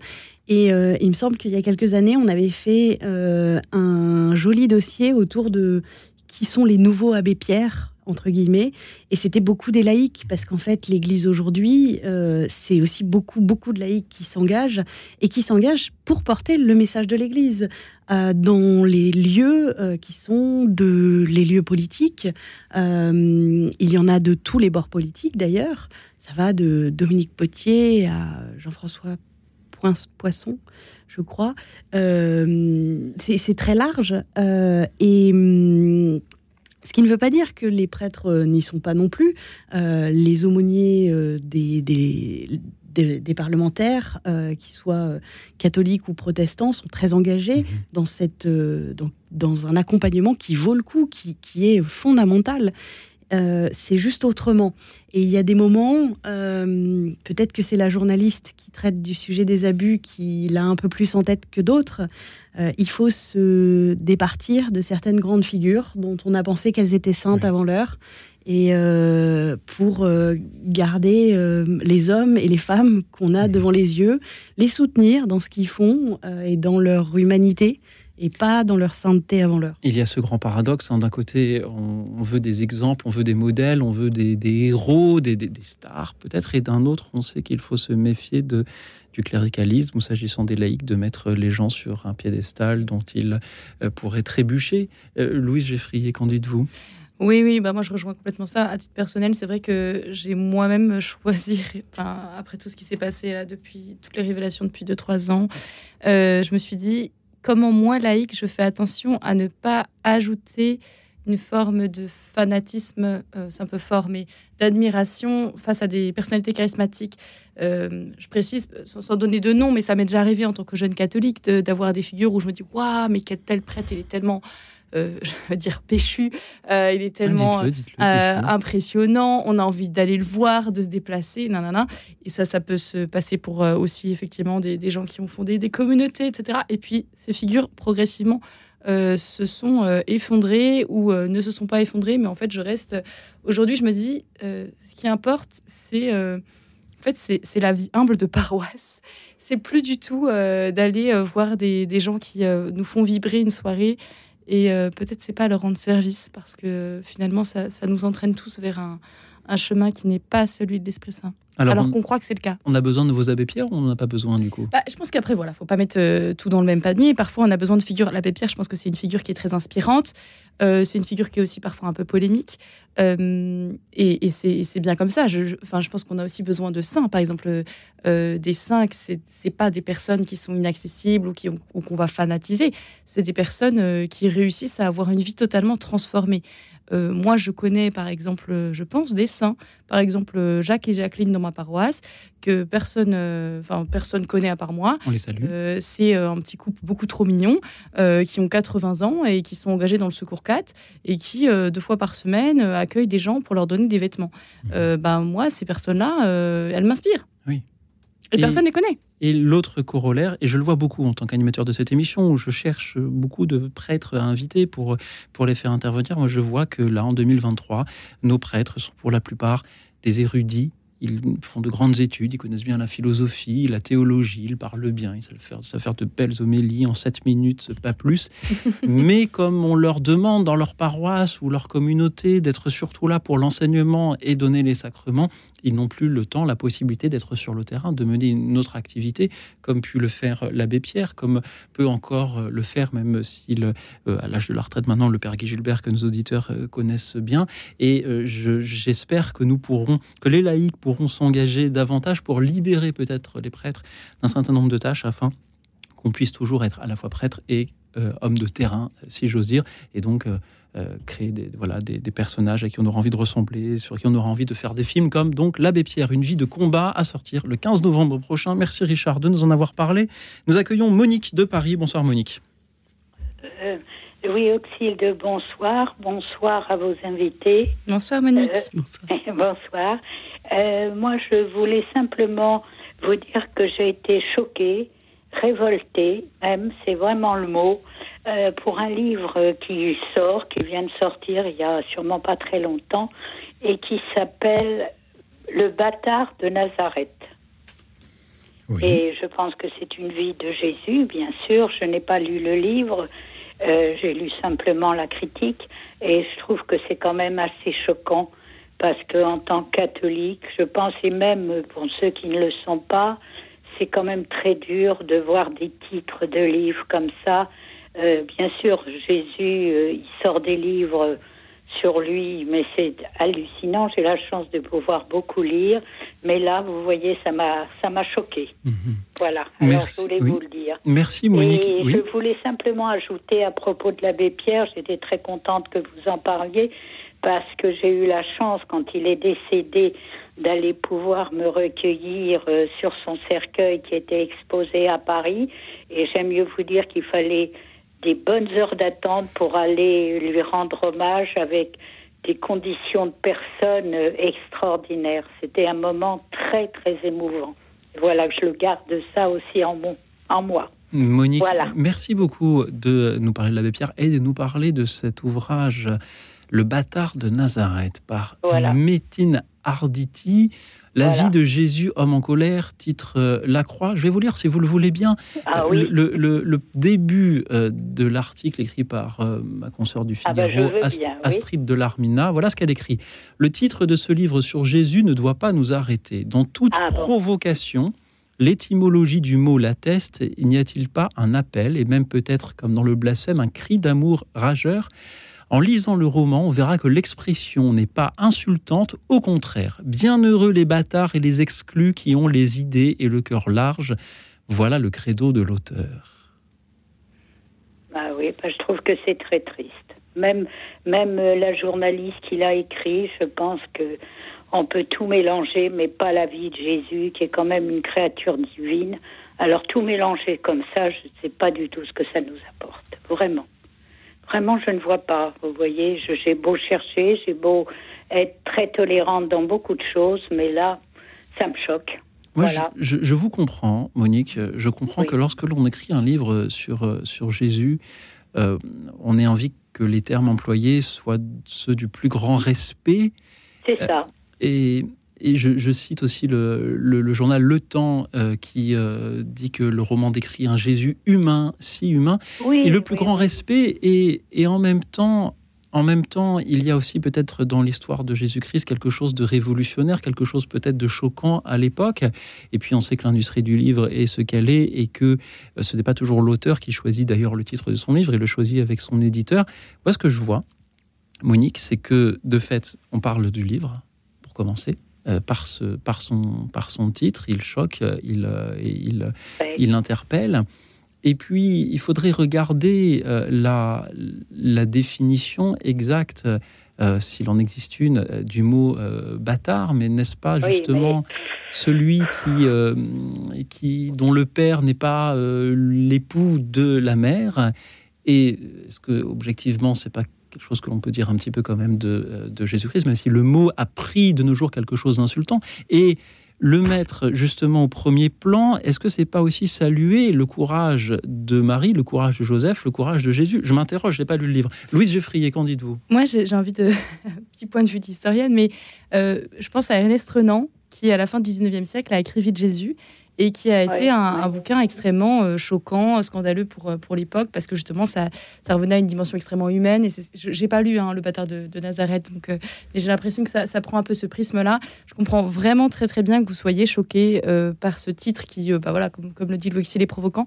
Moi, j'ai envie de dire, euh, je suis impressionnée que euh, l'évangile et la vie de Jésus soient à toutes les époques sujets pour des romanciers, pour des essayistes, toujours un- une source formidable d'imagination. Alors, et j'ai envie de dire à- à- aux gens qui lisent ça, mais lisez l'évangile, et c'est génial, c'est beaucoup mieux. Je préférais l'original à la copie. Euh, Voilà. Ah oui, Après, oui. euh, évidemment, euh, il y a une dimension de communication hein, éditoriale, mais bon, l'évangile gagnera toujours à la fin. hein. Oui, mais moi je, je vous comprends très bien.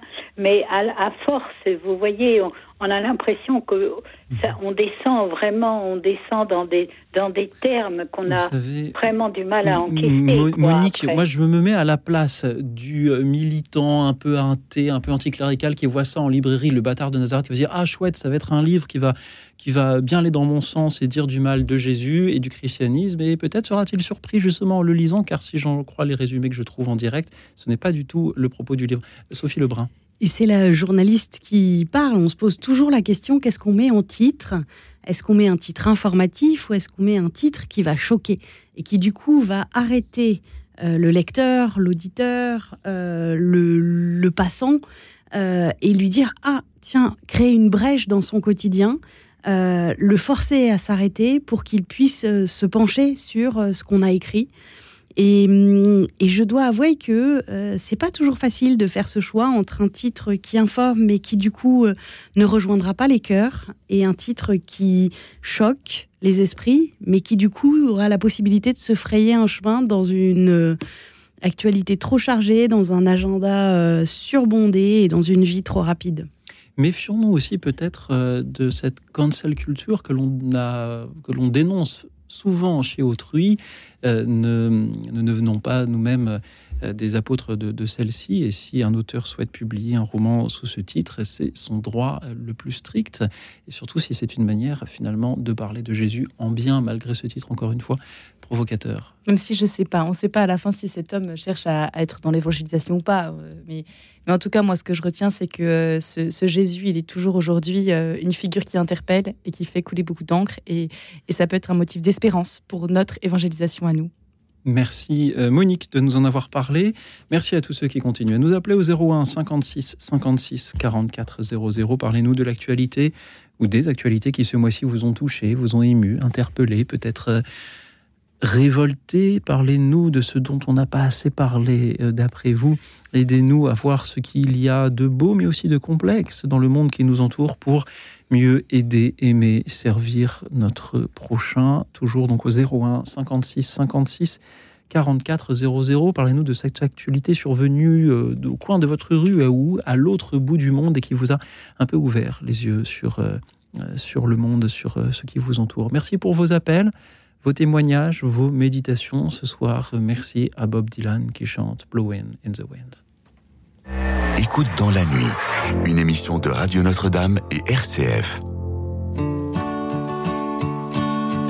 How many roads must a man walk down before you call him a man?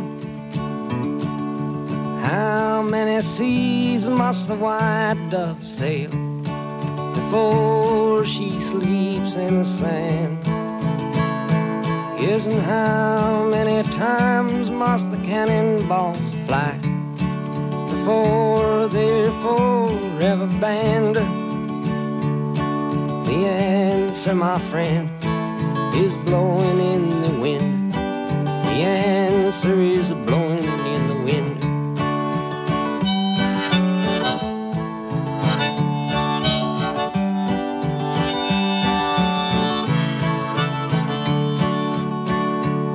And how many years can a mountain exist before it is washed to the sea?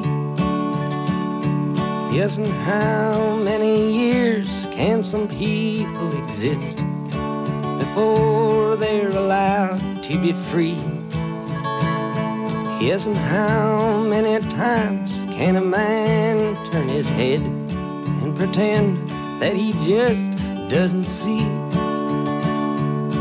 the answer, my friend, is blowing in the wind. The answer is blowing in the wind.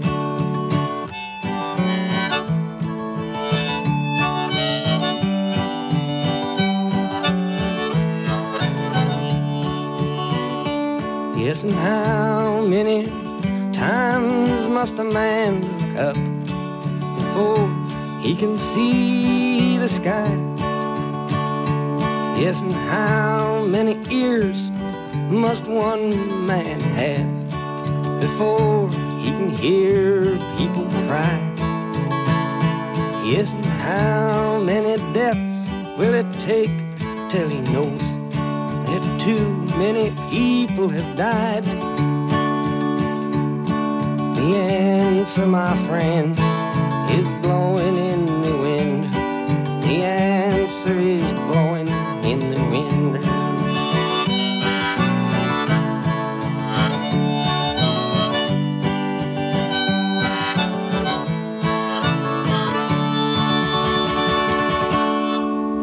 Écoute, écoute euh, la réponse dans Le vent chanté euh, Bob Dylan. How many roads must a man walk down before you call him a man? Combien euh, de routes un homme peut-il prendre?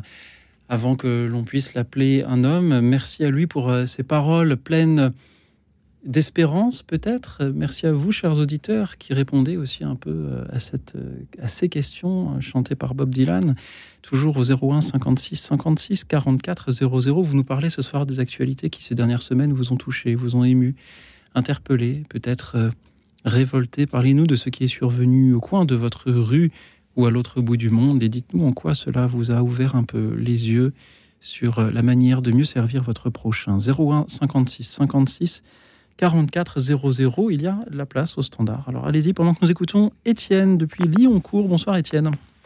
Oui, bonsoir, c'est Étienne. Euh, Je vais pas faire de provocation, mais je vais dire qu'il y a deux facteurs de paix dans le dans la société. Il y a la drogue et il y a la religion. Parce que moi, je me suis baladé dans un coin de quartier euh, de ma ville de Lyoncourt un dimanche et je me suis euh, je suis passé au mauvais endroit. J'ai eu euh, une petite altercation avec trois petits trois jeunes dealers. C'était des gamins mais complètement incohérents et qui qui aucune logique et euh, qui étaient assez prises de tête, comme on dit. Et euh, donc c'est eux qui font la loi, euh, voilà. Et là je voulais vous parler de d'un article d'un d'un journal euh, qui s'appelle Reflet, l'esprit fou. Alors, le chemin artificiel conduit à l'esprit fou, le chemin spirituel à l'esprit saint, S-A-I-N, parfois à l'esprit saint, S-A-I-N-T. Alors pourquoi est-ce qu'il y a des gens qui passent par tant de souffrance avant de trouver l'esprit saint? Eh bien tout simplement parce que le- la drogue, l'héroïne, fait voir des mondes invisibles. Voilà, les gens sont attirés par le surnaturel. Et dans, et dans cet article, il est dit que si les chrétiens montraient l'exemple par le côté surnaturel de la religion chrétienne, ils attireraient peut-être plus de gens euh, vers le droit chemin. Le monde intérieur d'un chrétien, c'est, faut... Et euh, non, dit- sinon, il disait aussi euh, que les qu'il y a le, il y a le bras de la mafia et euh, les dealers qui, qui font la loi là-dessus euh, sur la drogue en ce moment. Et il faut pas oublier ça. Hein, faut pas, faut pas faire de paresse intellectuelle ou tout ça. Faut le dénoncer. Et euh, voilà. Moi, j'ai horreur de ça.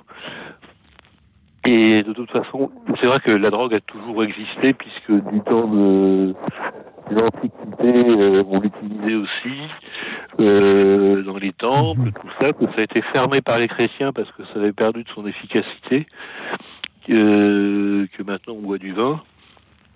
Et voilà. Mais sinon, euh, voilà. enfin moi je ne bois pas de vin puisque je, je suis un ancien consommateur excessif d'alcool, donc je suis totalement abstinent Étienne. et, et je découvre l'Esprit Saint.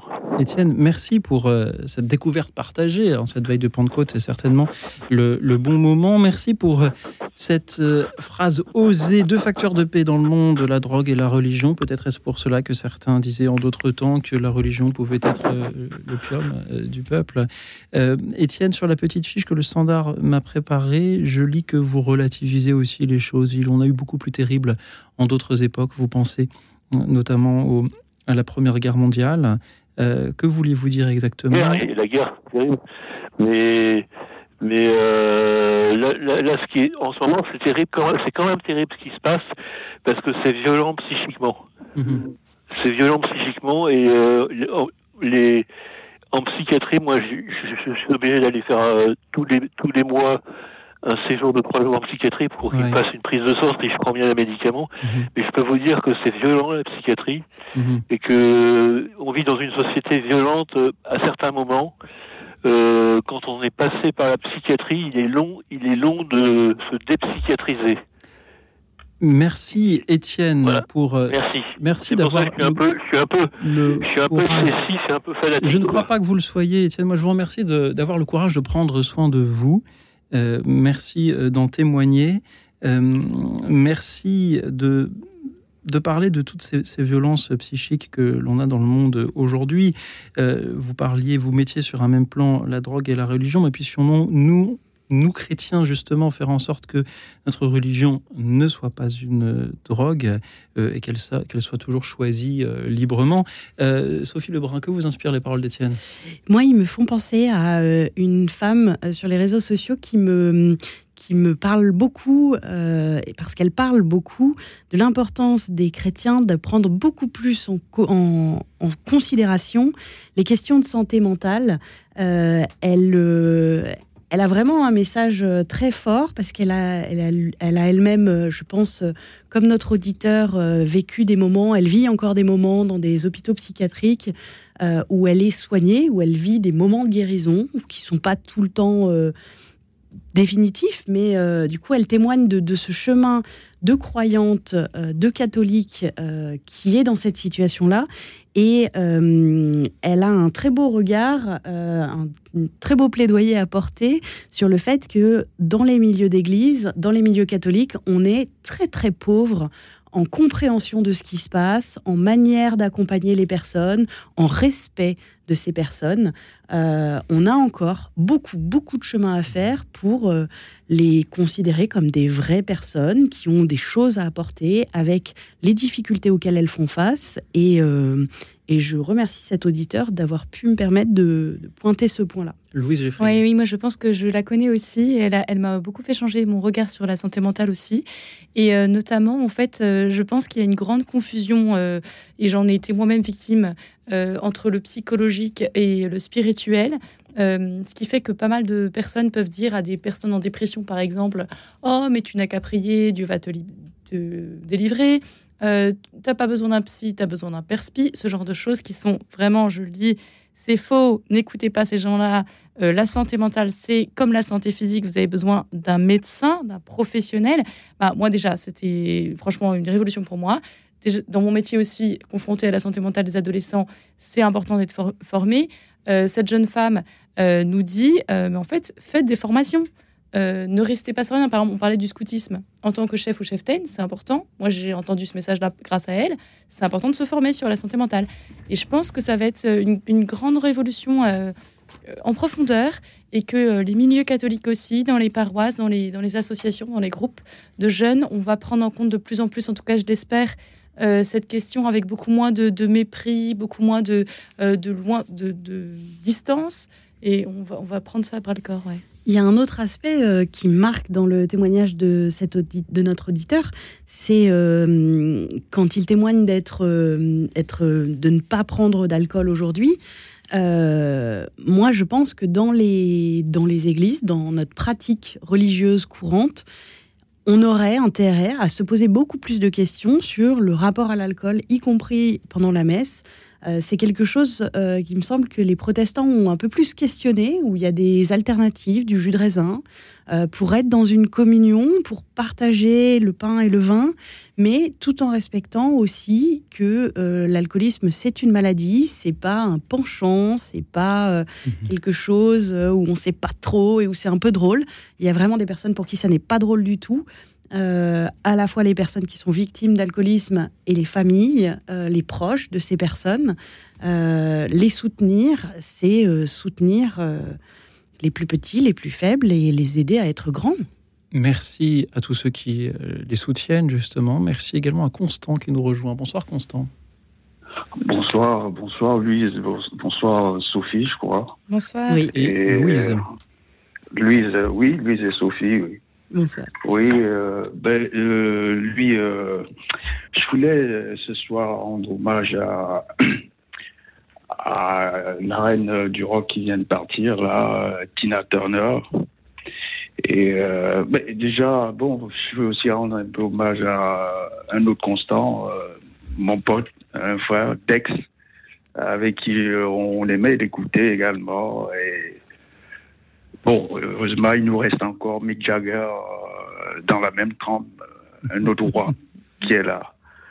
Et également euh, Irène Cara euh, de Flashdance euh, qui avait chanté euh, What a Feeling. Et les deux sœurs euh, Pointer Sisters, euh, June et Anita. Bon, euh, ça c'est vraiment ce côté-là. euh, ça m'a ému euh, de, que- de savoir que- que- qu'elles ne sont plus là, euh, d'une part. Donc, hommage à, ces- trois dames, euh, ces trois reines et princesses en même temps. Et euh, bon, je voulais également euh, pousser un, coup de gueule sur euh, des, pseudo-supporters du, Paris Saint-Germain, en fait, euh, qui seraient allés faire le siège euh, au, domicile, au domicile de Neymar, euh, comme pour le lyncher. Ben, en même temps, je veux dire, euh, heureusement, l'Es- l'Espagne aujourd'hui euh, se rend compte euh, du racisme qu'il y a dans, le football. Euh, un autre Brésilien euh, qui a failli se faire lyncher, lyncher également là-bas à cause de sa, couleur, la couleur de sa peau noire. Bon, et euh, je dis aux, dirigeants du Paris Saint-Germain de se dé- se débarrasser de, de, de ces pseudo-supporters, on va dire ça comme ça. Parce que Neymar, il est peut-être fragile, mais il faut qu'il sache une chose, que tous ces joueurs, ces jeunes joueurs noirs, ils, ont du, euh, parfois on a retrouvé dans leur sang les, métaux lourds, euh, leurs conditions de vie passées, euh, le, sang plein de sucre, plein de graisse. Il faut qu'ils sachent qu'ils jouent contre déjà des gens qui sont presque infirmes, qui ont un handicap, que ce soit en boxe, en, en athlétisme, partout. Donc c'est inutile d'aller faire le siège euh, chez un gars comme ça. Il fait, il fait de son mieux avec l'état de santé qu'il a. Mhm. Euh, voilà, euh, Dieu, Dieu, Dieu lui a donné ce don-là. Sauf que voilà, il est un peu fragile euh, à cause de toutes ces, ces conditions de vie euh, dont les jeunes noirs sont soumis. Ils sont pas tous, ils sont pas valides.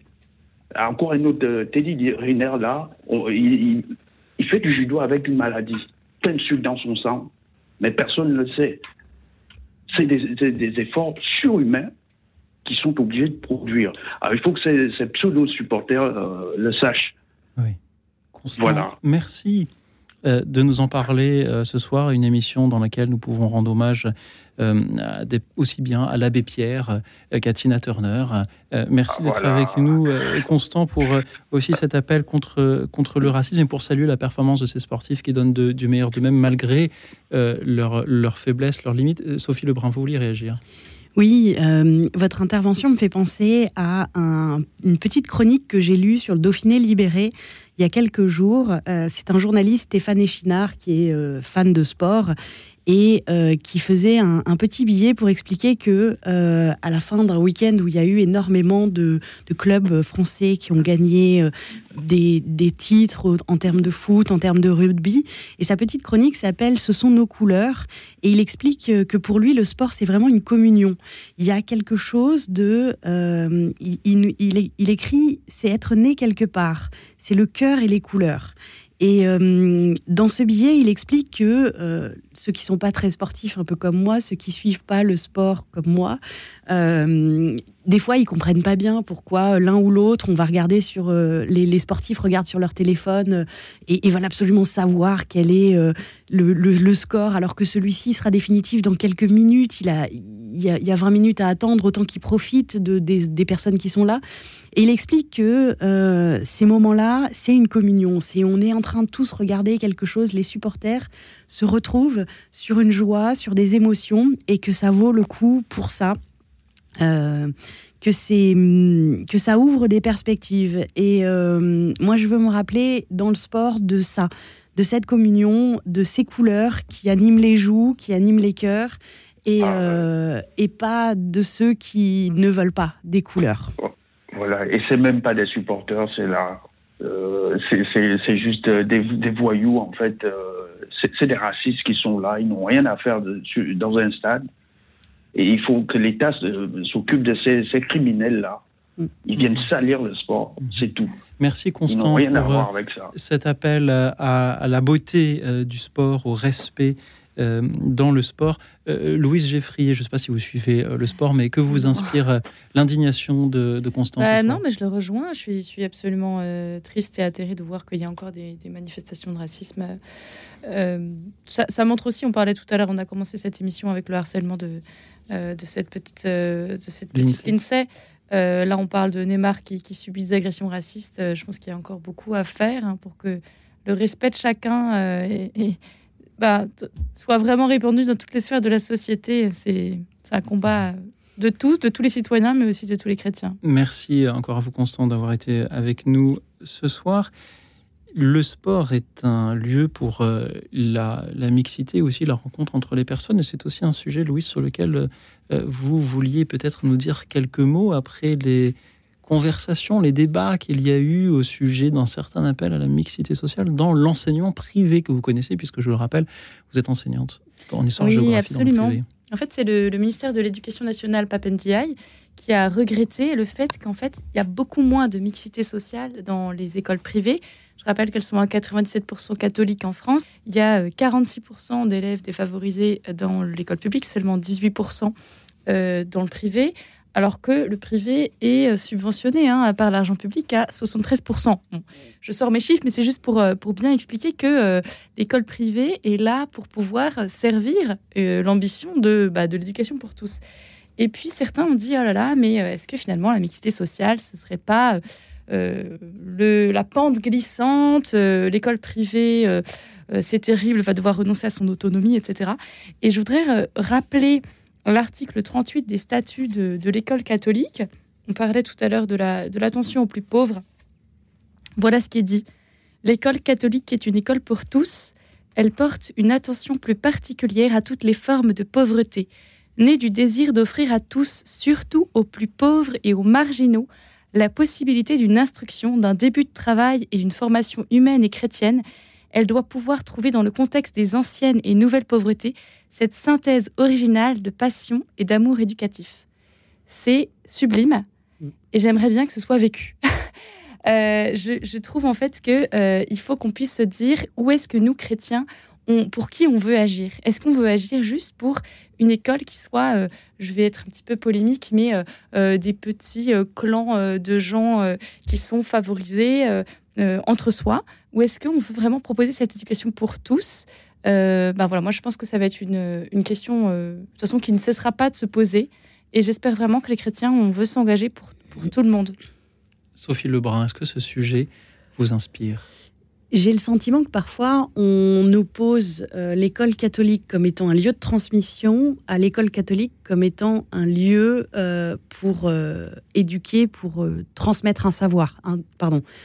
L'école catholique comme un lieu de transmission de la foi ou un lieu de transmission d'un savoir.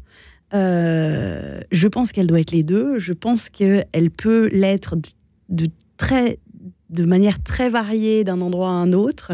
Euh, J'ai le souvenir que la plupart des congrégations religieuses, quand elles ont fondé des écoles euh, dans les derniers siècles, elles ne l'ont pas fait pour euh, uniquement et rarement pour les bonnes dames ou les bons monsieur ou les bonnes personnes. Elles l'ont fait pour tous exprès.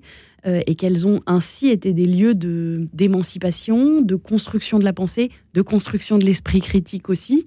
Euh, et ça fait partie de, d'une forme de foi euh, qui peut être transmise de cette manière-là. Il y a un vrai enjeu à, à retrouver peut-être euh, la flamme de l'éducation populaire au sein des milieux chrétiens, et ça manque. Et ça manque dans ce genre de débat, ça manque au niveau de l'éducation nationale aujourd'hui. Et je pense en fait qu'il y a une confusion entre l'idée de mixité sociale et baisse de niveau. Parce que franchement, c'est ce qui est derrière les têtes, se dire si on mélange tout le monde, tout le monde va être nul. Je, je le dis cash parce que c'est ce que pensent les gens.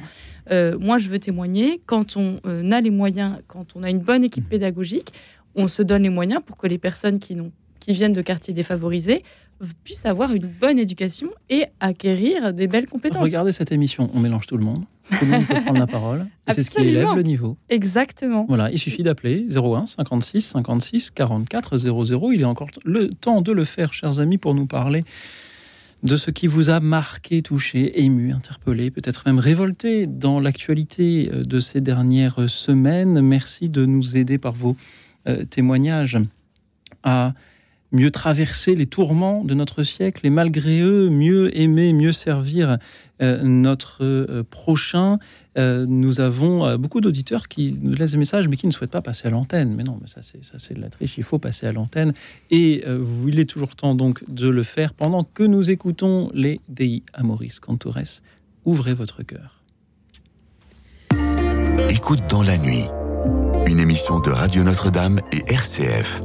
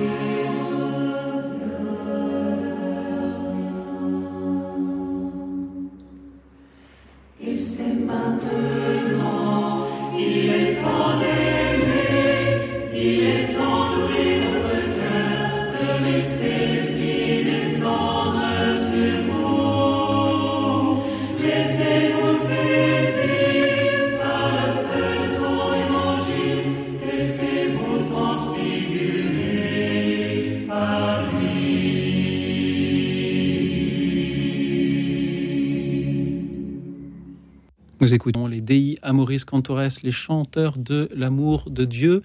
Merci à eux pour leur voix. Merci à Robert qui nous rejoint depuis Toulon. Bonsoir Robert. Bonsoir Pierre et puis tous les auditeurs. Bonsoir. Bonsoir. Parce que voilà, moi j'ai eu un, un exemple de prêtre, c'était toujours le vicaire à l'église Jeanne d'Arc, en 56 à Toulon. Oui. Et il était dans le CR. Et puis, euh, lui, il avait le, au début, il avait un vieux vélo. Ensuite, il s'est ach- acheté de vieilles quatre chevaux, repeintes à la même, enfin. Et on faisait le ramassage le, le mercredi de papier, chiffon, ferraille, bouteille. Et puis après, il a réussi par les relations à, à avoir la, récupérer la, la ferraille à l'arsenal de Toulon.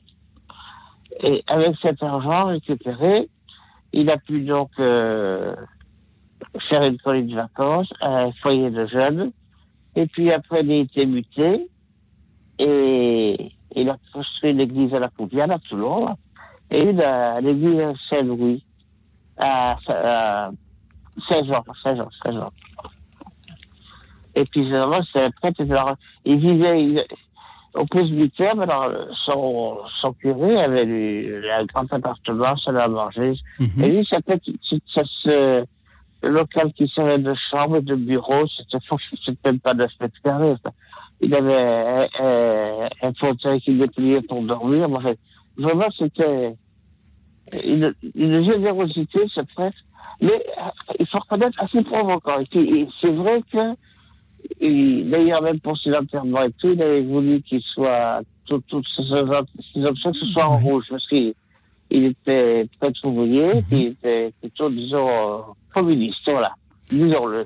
Robert, vous nous parlez là, je crois, d'une actualité qui a déjà peut-être quelques semaines, voire, voire quelques mois, mais merci de nous en parler, l'histoire de ce jeune vicaire qui a bâti deux églises près de Toulon en récupérant euh, des fers à l'arsenal de Toulon. Merci de nous dire comment ces matériaux qui étaient initialement euh, fondus pour servir à faire des navires de guerre ont finalement servi à construire euh, des églises pour la paix. Quel beau geste d'espérance vous évoquez là ce soir, Robert. C'était une, grande joie de, vous entendre.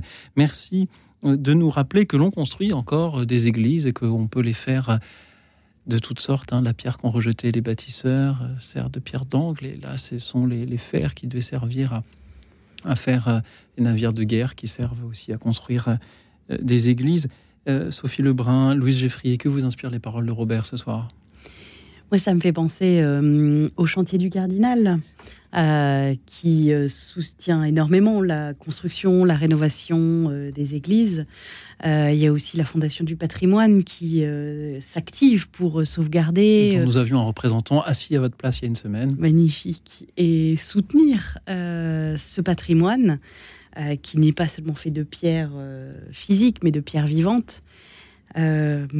Ouais, oui, moi j'étais frappée aussi dans l'actualité par tout un tas de, profanations d'églises ou euh, de polémiques à propos de, concerts euh, qui se sont passés dans des églises ou alors des, communautés qui se- s'organisent pour sauver des chapelles, etc. Euh, ce que je comprends très bien. Et en même temps, il faut se dire que, comme vous le dites, ces, églises qui sont d'abord de pierre, sont d'abord, enfin, qui apparaissent comme étant de pierre, sont avant tout de chair. Donc, euh, si on veut euh, préserver notre patrimoine, il faut avant tout pouvoir les habiter, euh, prier, ne pas défendre juste une coquille vide, mais bien le cœur.